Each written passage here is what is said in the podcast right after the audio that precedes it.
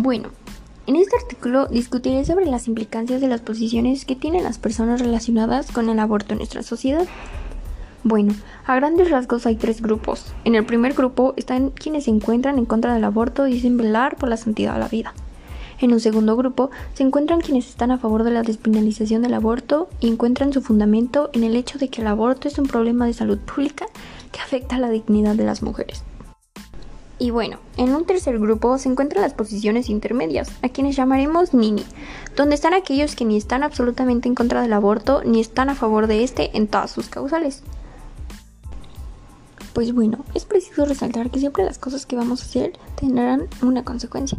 Si el objetivo de someter al aborto a la ilegalidad es defender la vida de los embriones, pues este no cumple su objetivo.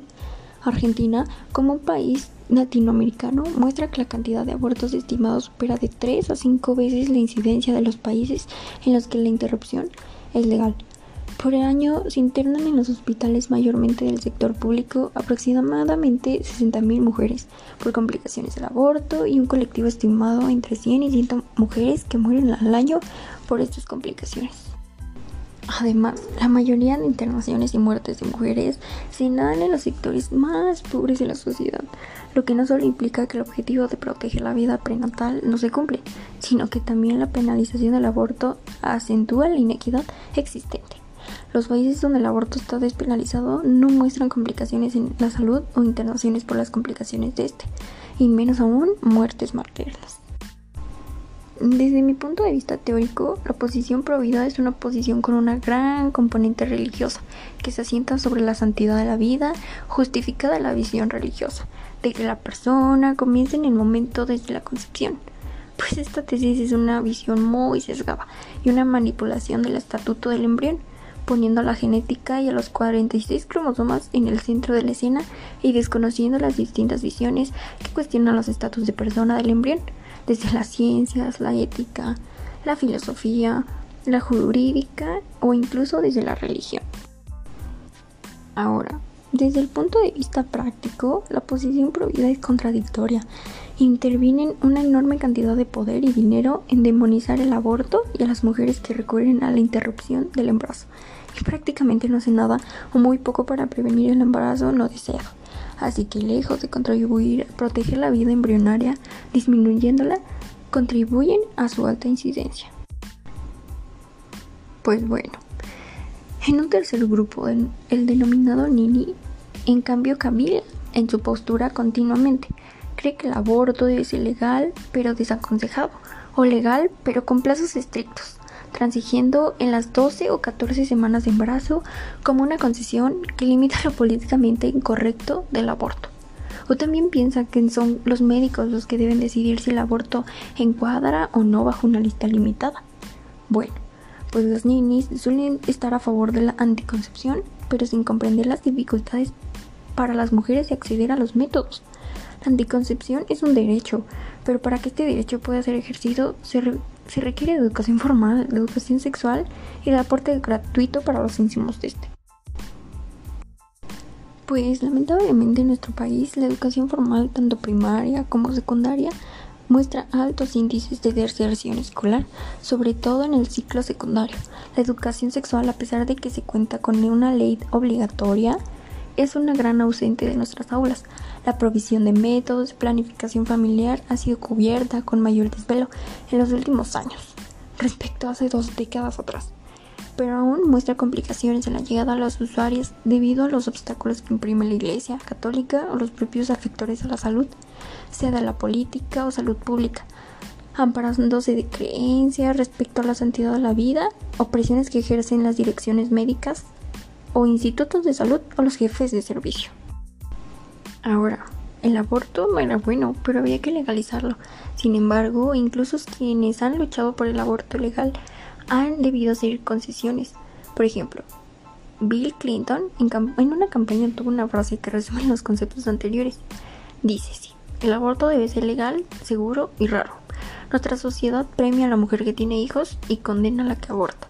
Nacer es un simple privilegio, no importa en qué condiciones, y no nacer es un enigma filosófico.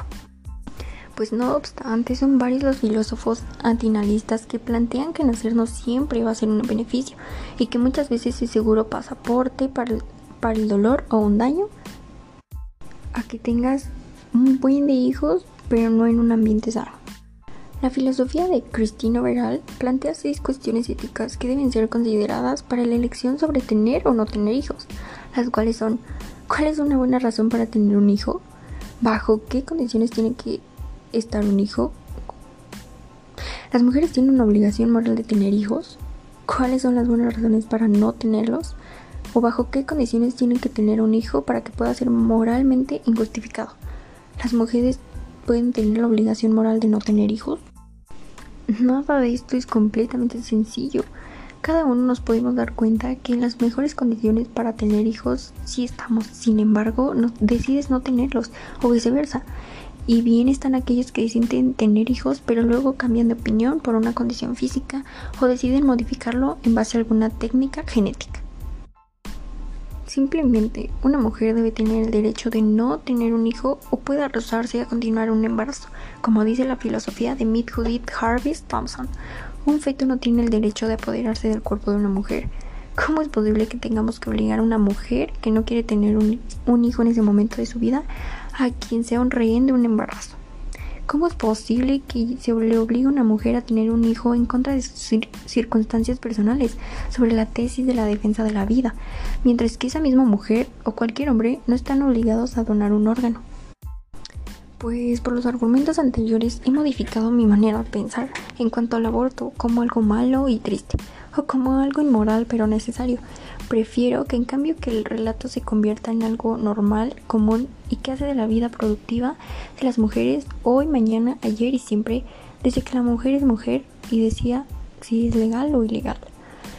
El aborto debe ser considerado como una parte importante del cuidado de la salud en la general y reproductiva en particular.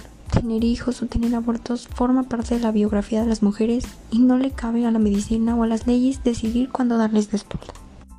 Incluso el aborto forma parte de la medicina reproductiva y no puede ni debe tener una antítesis. El aborto es necesario y no es un mal, sino un bien social.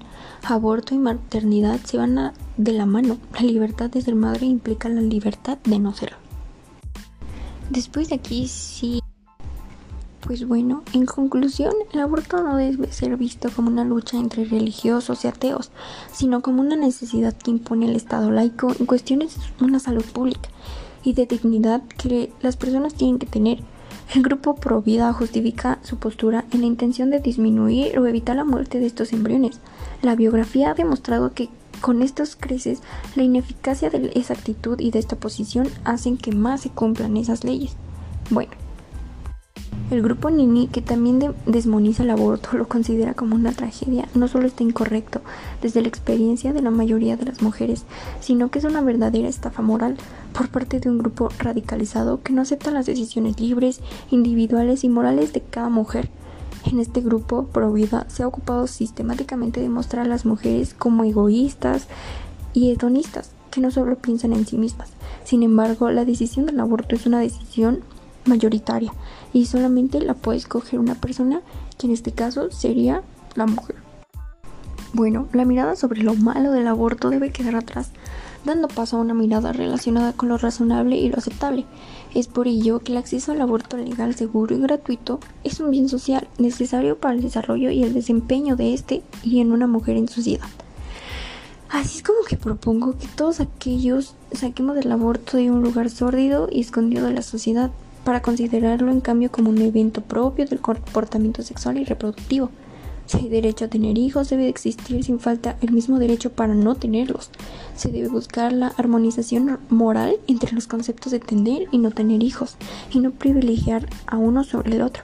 Sobre todo, teniendo en cuenta que tener a un hijo es un aborto es menos peligroso que tener un hijo en malas condiciones. Una sociedad democrática no puede definirse como tal si una mujer no es libre de decidir su futuro reproductivo y cuándo quiere ser madre. La búsqueda de la igualdad de género se basa en la igualdad de oportunidades. La, la maternidad forzada y aún la deseada desequilibran esta ecuación. Para que la mujer pueda desempeñarse en la vida pública, y no sea confinado a los cuidados del hogar. Y la maternidad es necesaria que el aborto sea legal, seguro y gratuito. Por ello que el aborto es un bien social.